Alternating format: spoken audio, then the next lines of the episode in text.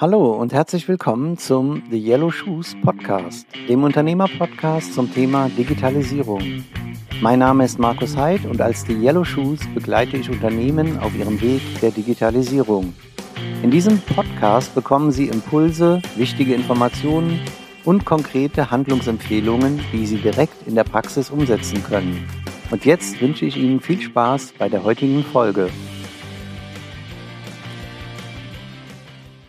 Die heutige Folge besteht aus dem Keynote-Mitschnitt meines Vortrages Die vier Kernbereiche für den Erfolg einer digitalen Transformation von Null auf Digital. Ja, ich habe ähm, einen ja, Opening-Vortrag vorbereitet von Null äh, auf Digital, die vier Kernbereiche für den Erfolg einer digitalen Transformation. Vielleicht zwei Worte zu mir, ähm, sind ja schon eingangs erwähnt worden, habe eben eine elektrotechnische ähm, ja, äh, Weiterbildungsgeschichte, Bildungshistorie von Ausbildung, Fachhochschule, Universität, Promotion. Äh, bin jetzt heute an der Hochschule in Darmstadt, habe natürlich auch eine Industrieerfahrung. Äh, beides ist sicherlich Grundvoraussetzung, um Unternehmen zu begleiten. Aber die dritte Säule macht's eigentlich dann entscheidend. Ich habe vier Kinder, ich habe Physikprojekte in Kindergärten und Grundschulen gemacht, in äh, weiterführenden Schulen, bin Fußballtrainer, Katechet. Weil Digitalisierung ist zwar auch technisch und wir brauchen Tools und so weiter, aber in erster Linie ist es ein Change. Ein Change in den Köpfen, Menschen da abholen, wo sie stehen, Menschen Ängste nehmen, Menschen Dinge erklären, kindgerecht erklären äh, Vorbehalte ausräumen und motivieren auf dem Weg einer Digitalisierung. Und als Unternehmensverantwortlicher möchte ich einfach so ein bisschen dafür Werbung machen, es ganzheitlich zu betrachten. Man schießt oft vor, sagt, ja, die Maschine muss äh, effizienter werden, da haben wir ein Tool und da erfassen wir Daten oder wir kommen mit einer App, überfordern die Menschen und vergessen manchmal so ein bisschen, vielleicht alle Unternehmensbereiche so ein bisschen ähm, abzuholen, im Fokus zu haben. Ja, nachher passiert es einem, dass man in einer hochintelligenten digitalen Fabrik das falsche Produkt herstellt und als Unternehmen dann doch nicht existiert oder in internen Prozessen das falsche Tooling hat. Also einfach mal anhand der vier Säulen die digitale Transformation so ein bisschen beleuchten. Digitale Transformation, also Transformation von analog nach digital ist das Erste, was man in Unternehmen erstmal machen muss, was ist unser Verständnis von Digitalisierung? Da gibt es kein richtig und kein falsch, meiner Meinung nach. Aber man sollte in einem Unternehmen ein gemeinsames Verständnis haben, was wir darunter verstehen. Also ich glaube, das Ziel ist irgendwie IoT, Internet der Dinge. Also was hat sich verändert? Heute ist alles im Internet. Früher waren es Rechner, Maschinen. Äh, heute ist es jeder Bleistift, jeder Stuhl, äh, jedes Glas ist im Internet der Dinge, alles ist vernetzt, alles ist intelligent und daraus können wir irgendwelche Potenziale heben, Kundenbedürfnisse erfüllen und so weiter. Also digitale Transformation, auch was ich viel erlebe, wenn man mit Unternehmen, ja, wir sind total digital, äh, wir haben eigentlich alles und so weiter. Also das ist auch gefährlich, weil für mich ist Digitalisierung eigentlich eine never-ending Story. Das heißt, ich habe einen Digitalisierungsgrad und ich muss in den nächsten Digitalisierungsgrad mich transformieren. Und da heute mal so den Aspekt, wie komme ich dorthin mit den vier Säulen der Digitalisierung. Ich würde mal beginnen mit den smarten Produkten. Also das Produkt mal in den Fokus nehmen. Das Produkt soll intelligent sein, soll Kundenbedürfnisse erfüllen. Das abgedroschenste Beispiel wahrscheinlich der intelligente Kühlschrank. Der intelligente Kühlschrank der die Butter nachbestellt, die Milch nachbestellt, ist smart. Und ich will aber an diesem Beispiel mal sagen oder erklären, was ist wirklich smart und passen Sie auf Ihre Produkte auf und auf Ihre Technologen im Unternehmen, die technologisch begeistert sind von einem Produkt, aber vielleicht doch das Kundenbedürfnis nicht erfüllen. Kann man sich vorstellen, ein Kühlschrank, ja, an jeder Milchpackung ist ein RFID-Chip, es ist ein Scanner an der Kühlschranktür, ich habe eine Soll-Ist-Vergleichsliste, ähm, dass der Kühlschrank einen Einkaufswagen bei Amazon füllt oder Rewe, kann man sich auch vorstellen, dass der weggeschickt wird und die Kreditkarte ist hinterlegt und es kommt, äh, kommen die Lebensmittel. Das erste, was auffällt, wenn Sie jetzt zum Mediamarkt Saturn gehen, da steht der nicht in der Reihe im gleichen Preis-Leistungs-Verhältnis ah, ich nehme den smarten, ich nehme nicht den analogen, ich nehme den smarten. findet man so nicht. Außerdem ist er smart, wenn ich ihn so herstelle, wie gerade beschrieben. Wir haben vier Kinder, meine Frau und ich. Wir wohnen in Mainz. In Mainz geht man Samstag aufs Marktfrühstück. Wenn wir jetzt einen smarten Kühlschrank hätten, wir gehen aufs Marktfrühstück, meine Frau sagt nachdem, wenn wir nicht zu viele Sauergespritzen getrunken haben, lass uns mal nach dem Obst schauen. Und dann sage ich, Schatz, tut mir leid, der Kühlschrank hat schon längst bestellt. Kann man nicht kaufen. Dann sagt Frau, oh Mann, ich wollte aber daran riechen und diese Gurke mitnehmen und nicht jene. Nee, tut mir leid, hat schon bestellt.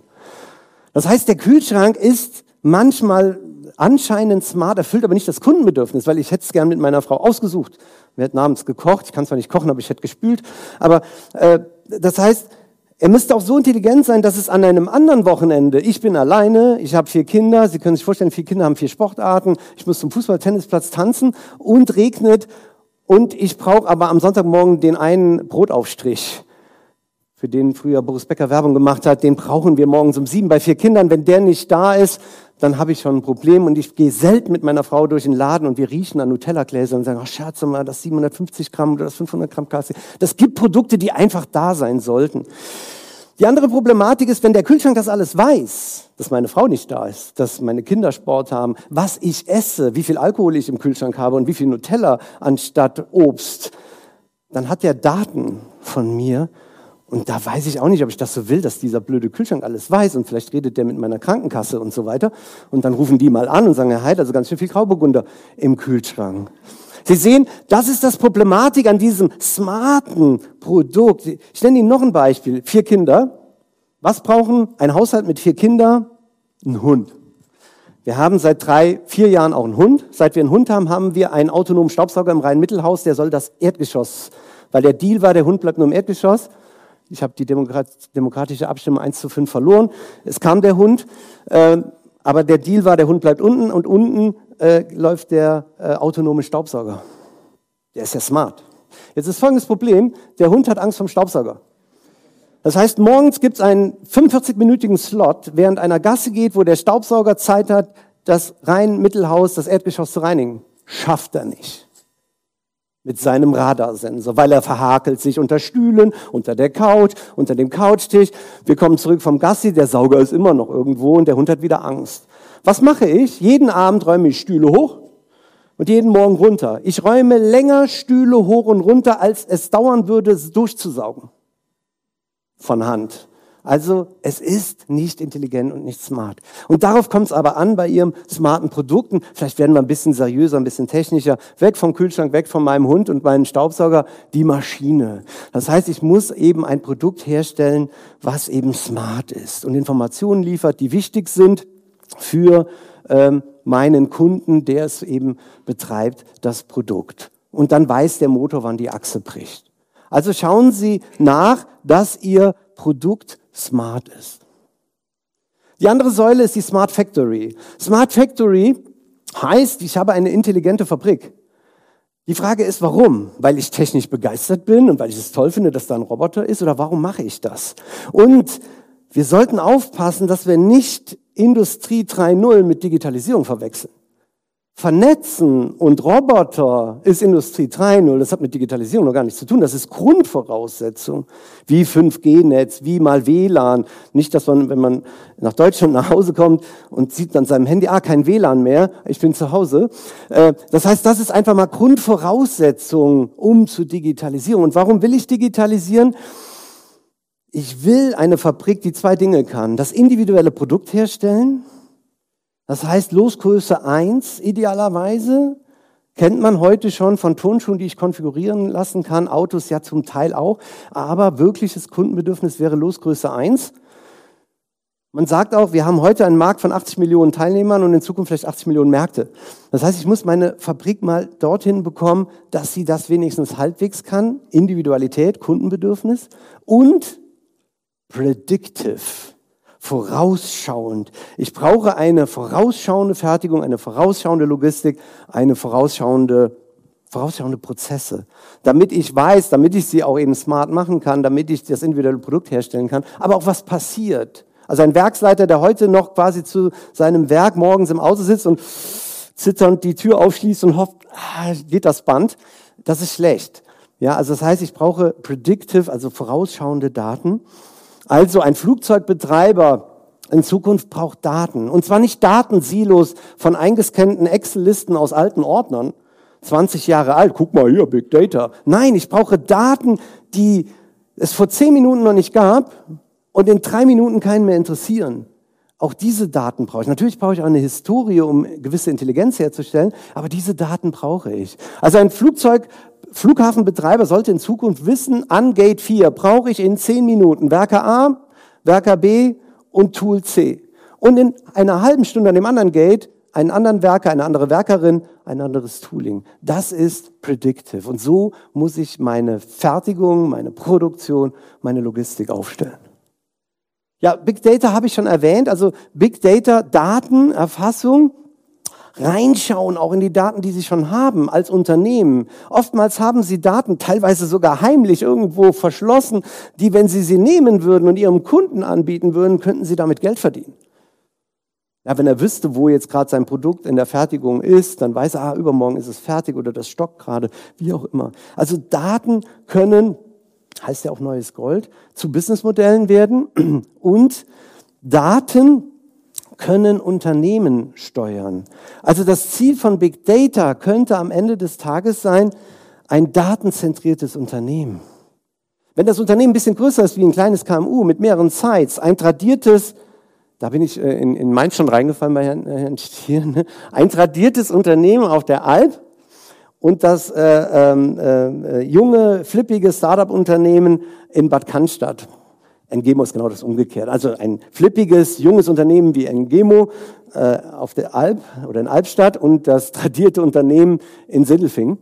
Ähm, also sie haben unterschiedliche Level von Digitalisierung innerhalb des Unternehmens in verschiedenen Sites und vielleicht noch ein, ein Produktionszeit im Ausland. Und jetzt wollen Sie die irgendwie digitalisierungsmäßig vereinheitlichen. Sie sind auf einmal, Sie sind die, die Digitalisierungsbeauftragte oder der Digitalisierungsbeauftragte und wissen äh, gar nicht, wie Sie jetzt herangehen sollen. Der erste Idee wäre irgendwelche Tools vereinen. Ah, die haben das ERP-System und das, dann drücken wir denen das auf und dafür kriegen die anderen das Tool. Vielleicht wäre die Lösung Daten. Daten als Asset, nicht nur als irgendwas, sondern wirklich als Asset, Daten, die ich mir anschaue. Welche brauche ich im Unternehmen? Ich muss sie qualifizieren, ich muss sie mit Regeln hinterlegen. Ich muss die Makros, die Excel-Makros wegwerfen, die irgendeiner mal entwickelt hat, der nicht mehr im Unternehmen ist, die irgendwie funktionieren und auf deren Basis ich Unternehmensentscheidungen treffe. Ja, das heißt, die müssen weg und über Daten, datenzentriertes Unternehmen eine Möglichkeit, ein Unternehmen zu steuern. Ja, und die letzte Säule, ich muss mal ganz kurz, Frau Schulter, ich habe über den, den Startzeitpunkt verloren. Wo bin ich denn bei wie vielen Minuten? Bitte? Ach, ist ja erst die Hälfte. Super. Smarte Businessmodelle, das ist das Schwierigste. Ich komme ja aus der Ingenieurwissenschaft. Für ingenieurlastige Unternehmen ganz schwierig. Smarte Businessmodelle. Bringe Ihnen ein paar Beispiele und warum das so wichtig ist und wie man da rangehen soll. Uber, auch abgedroschen, weiß ich, auch jahrelang äh, nehme ich das Beispiel, aber es ist immer wieder bezeichnend für mich. Ich will auch direkt sagen, es ist mal gesellschaftspolitisch in Frage zu stellen, wie viele Menschen auf der Welt sich ein Auto gekauft haben, dachten über Uber Geld zu verdienen und verarmt sind. Ohne Frage. Es ist auch dahinzustellen, ob es gut oder schlecht war, dass wir in Deutschland eine Personenbeförderungserlaubnis brauchen. Wenn ich im Taxi sitze, ist es super. Wenn ich es bestelle, ist es blöd gewesen die letzten Jahre. Jetzt ist es so ein bisschen anders. Ich will aber trotzdem mal an diesem Beispiel sagen, wer hat hier den Markt disruptiert und wie? Das Problem an Taxifahren vor Uber war, ich bin in einem fremden Land. Ich weiß nicht, wie die Taxen aussehen. Ich habe keine Nummer. Ich weiß nicht, wer mich fährt. Ich weiß nicht, wann er kommt. Ich weiß nicht, wie lange sie braucht. Ich weiß nicht, was es kostet. Und am Ende weiß ich nicht, wie ich es bezahlen soll. Wie, wie oft habe ich irgendwo meinen Koffer als Pfand im Taxi gelassen, schnell zum Geldautomaten, die Landeswährung genommen, zurückbezahlt, Pfand ausgelöst. Und diese Bedürfnisse hat Uber erfüllt mit einer App und hatte keine Taxen.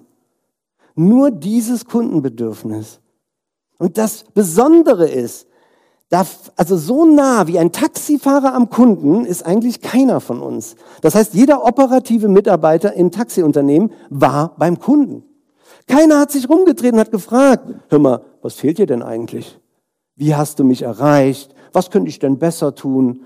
Äh, was ist denn dein Problem? Wovor hast du Angst? Was hilft dir? Völlig egal. Ich fahre seit 100 Jahren Taxi. Ich werde noch 100 Jahre Taxi fahren. Und die sollen mal ruhig da hinten ihre Smartphones benutzen. Habe ich nichts mit zu tun. Und dann kommt so eine blöde App. Und dann hatten sie in Deutschland Glück mit den Personenbeförderungsrichtlinien, sonst hätte es noch schlimmer ausgesehen, Fluch und Segen. Und dadurch Zeit gewonnen, so ein bisschen wie die Automobilindustrie, weil der Tesla seine äh, Steuergeräte nicht gebaut bekommen hat. Ähm, aber sei mal dahingestellt. Aber ich will damit sagen, das Kundenbedürfnis war so groß, da sind Menschen in fremde Autos gestiegen. Da waren nicht meine Kinder vor, pass auf, wenn da so ein Auto kommt, was ich fahre, mit einem schwarzen Bus, die Tür geht auf, rein das Kind, weg das Kind. Nein, da sind Leute in fremde Autos eingestiegen. Das Kundenbedürfnis war so groß, dass man gesagt hat, ich probier's mal aus. Schlimmer kann es nicht werden. Ich probier's mal aus. Das ist so ähnlich, als würden Sie morgen zum Metzger gehen, der sagt Ihnen, hör mal, ich baue jetzt Treppen. Was? Echt? Ja. Super. Bestelle ich. Also die Treppe, wie du sie beschreibst, bestelle ich. Und da wird jeder von Ihnen sagen, hey, hast du sie noch alle? Du hast beim Metzger die Treppe bestellt und nicht beim Schreiner? Ja, ich probier's mal aus. Das Kundenbedürfnis ist erfüllt. Und darauf kommt's an, ja? Und Tesla hat's genauso gemacht, würde ich sagen. Ich kenne das aus meinem Fachbereich. Vor, als ich angefangen habe, 15 Jahre, gab's Kollegen, die haben E-Mobilität betrieben. Das waren Fahrräder mit Verdeck, das waren Smarts, das war irgendetwas, wo ich Kompromisse eingehen musste, um eigentlich elektrisch zu fahren. Habe ich immer gesagt, nee, will ich nicht. Passen meine Kinder nicht rein. Ich muss so langsam fahren. Ich werde nass. Nicht cool aussehend. Und dann habe ich so einen Tesla gesehen. Super Design, super schnell. Ob das Sinn macht oder nicht, sei mal dahingestellt. Sechs Leute passen rein, perfekt für vier Kinder. Und so teuer, dass ich es mir nicht leisten kann. Also noch äh, etwas, was ich haben will. Und das hat Tesla im Prinzip auch erfüllt und Flixbus auch. Flixbus hat geschaut, wo ist Transportbedürfnis in Deutschland von A nach B? Von München nach Berlin, von Hamburg nach Bremen, äh, von Hamburg nach äh, Frankfurt, wie auch immer.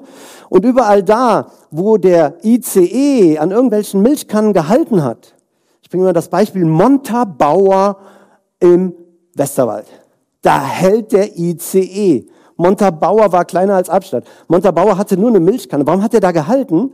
Weil der Landes- oder Bundestagsabgeordnete gesagt hat, hey, es wäre super, wenn der hier hält. Dann sammelt sich Industrie an und so ist es. Eins und eins ist da, irgendein Outlet ist jetzt da an der Milchkanne. Macht total Sinn. Aber Flixbus hat geschaut, wo hält der ICE an Milchkannen? Und da fahren wir vorbei.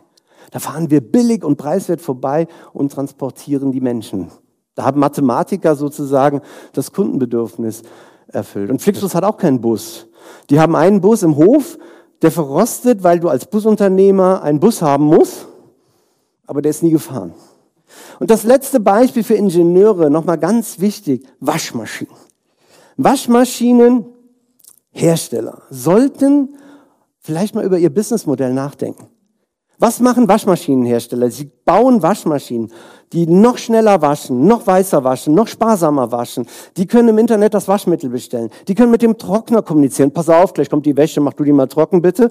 Die können mich in den Keller rufen. Hey, komm mal runter und bring mal die Wäsche von mir zum Trockner. Das wollen meine Frau und ich gar nicht. Wir wollen gar nicht in den Keller. Ich hätte gern auch den Platz, rein Mittelhaus, vier Kinder. Die, diese zwei Quadratmeter, das wäre Gold, wenn ich die hätte für mein Spinning, weiß ich, meiner Frau ihr Spinningrad, äh, wie auch immer. Ich hätte gerne, es klingelt an der Tür und jemand kommt mit unserer gefalteten, gesauberten Wäsche. Und zwar im gleichen Preis-Leistungs-Verhältnis, da sind wir wieder beim Kühlschrank.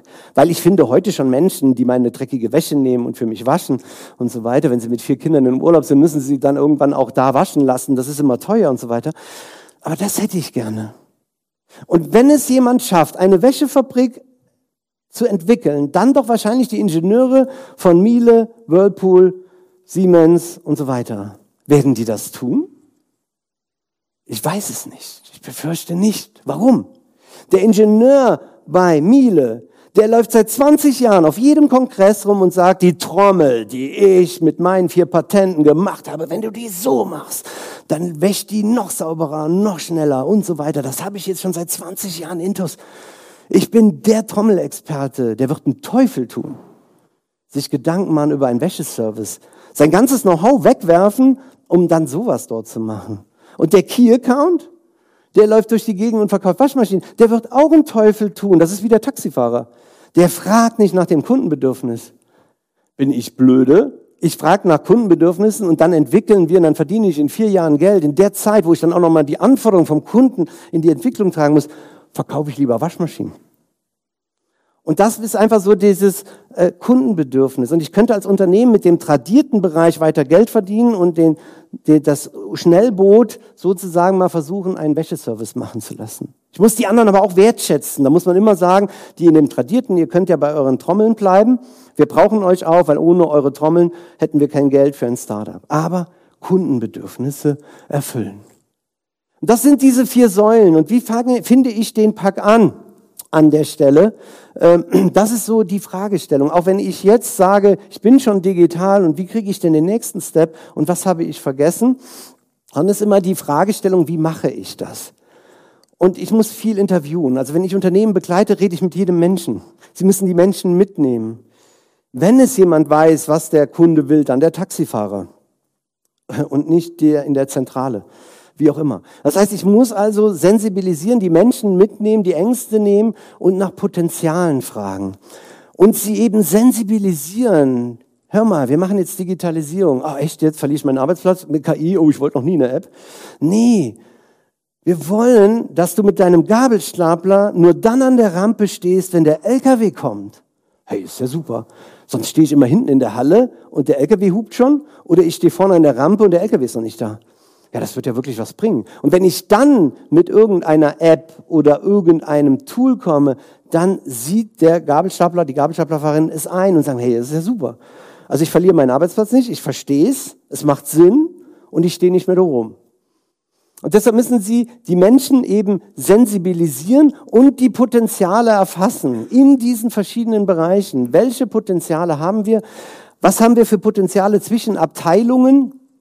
Ja, also zwischen Abteilungen, wo Toolbrüche sind, wo äh, Dinge dokumentiert werden, der andere tippt sie wieder ab oder die andere und so weiter, wo Dinge nicht zusammenpassen, weil man auch gar nicht miteinander spricht.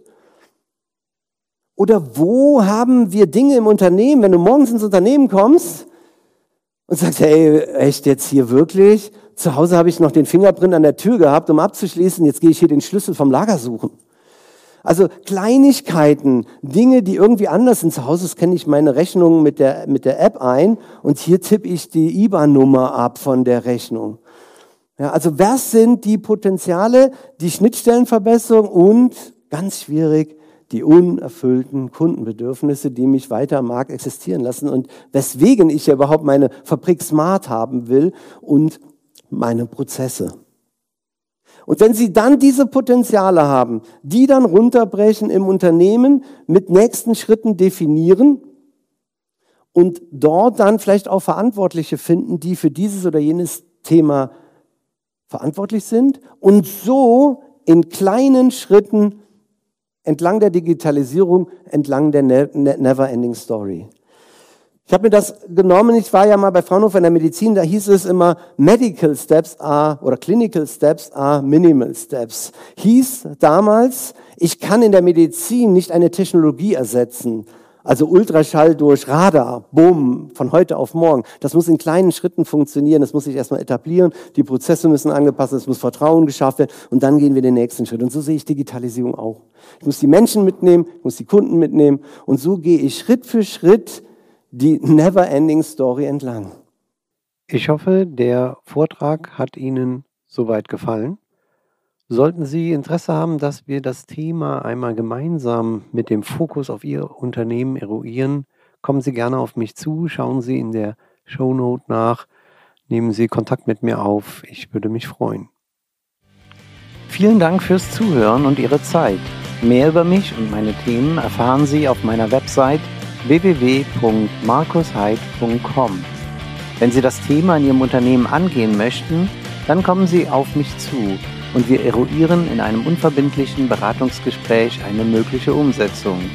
Meine Kontaktdaten finden Sie in den Show Notes zu dieser Folge. Ich freue mich, von Ihnen zu hören.